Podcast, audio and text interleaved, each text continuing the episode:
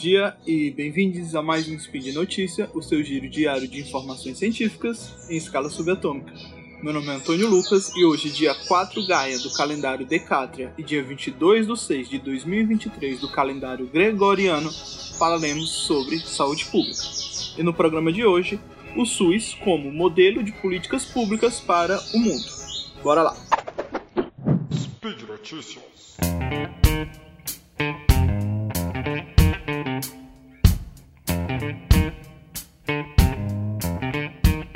Existe uma visão que está ligada ao complexo de vira-lata que temos aqui no Brasil, no qual associa tudo que é público não presta, e que quando trazemos para a realidade não é bem assim. Ao olhar o mundo, o Brasil serve de exemplos em muitas coisas, dentre elas a saúde pública com o nosso SUS. Aqui entendo que ao falar de SUS, em um primeiro momento associa-se a longas filas de espera em hospitais dotados, mas saiba que a nossa saúde pública vai muito além disso. Lembro que, mesmo com todos os desmontes e a má gestão da pandemia, o SUS conseguiu se estabilizar como um dos pilares que manteve o nosso país em meio ao caos. Tá, vou dar um exemplo de como o SUS serve de exemplo para o mundo. Por exemplo, o U do SUS é de único, né? Sistema Único de Saúde. E a gente não tem noção, mas ter apenas um sistema de saúde unificado é de extrema importância para alinhar as políticas públicas de saúde. Em alguns outros países, né, isso não existe. A Argentina e Chile têm dois sistemas de saúde independentes, mais a saúde privada. Só, só é importante destacar aqui que a saúde privada no Brasil ela entra em caráter complementar ao SUS. É, acho que isso vale para um spin futuro sobre a saúde privada no país, tá? No programa de hoje, vamos dar uma passada lá na Inglaterra, beleza?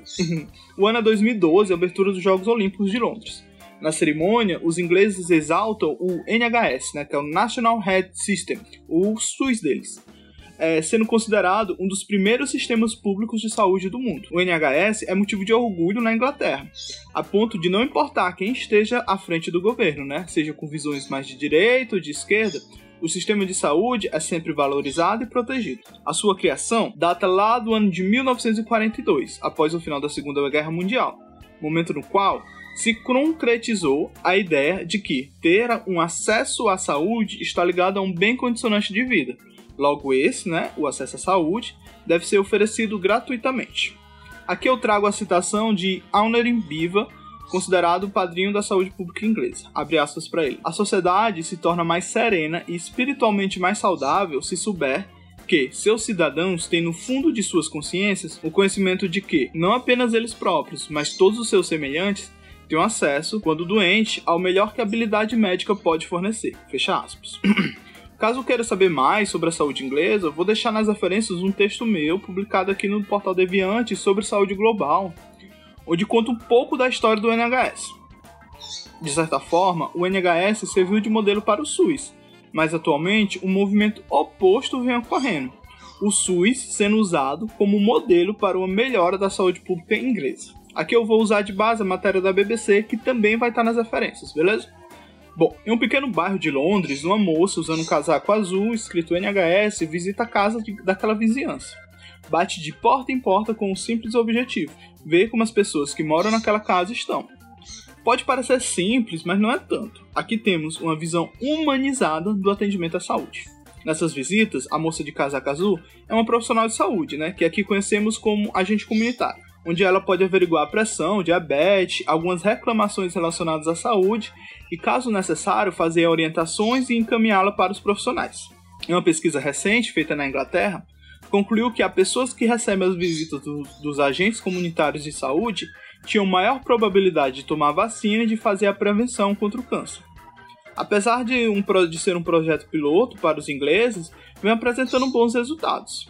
Acho que as pessoas que moram no Brasil, principalmente cidades menores, essa nova estratégia inglesa é familiar, pois ela é usada há décadas aqui no território brasileiro.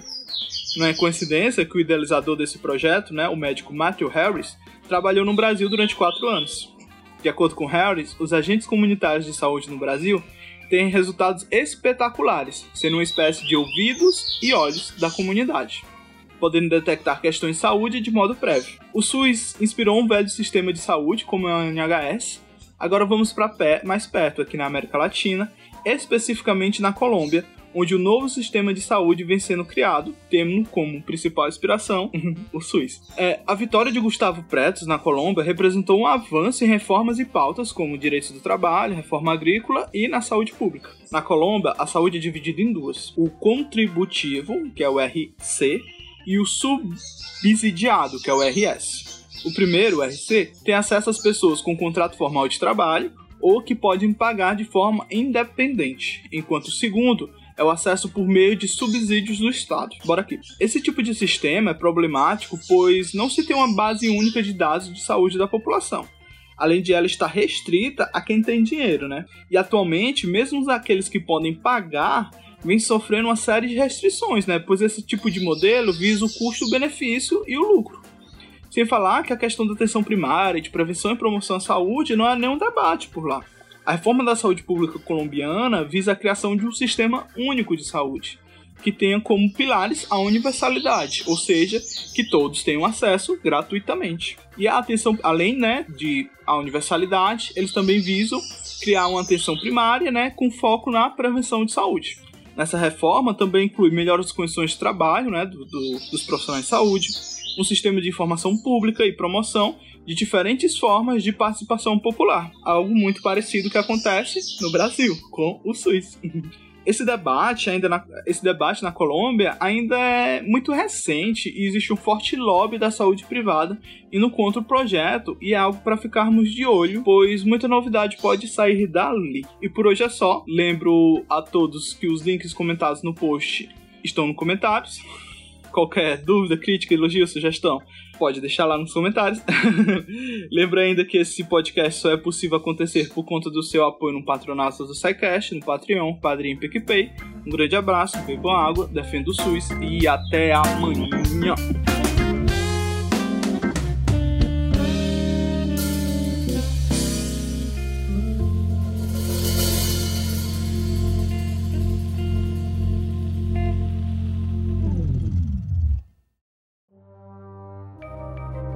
Este programa foi produzido por Mentes Deviantes. deviante.com.br.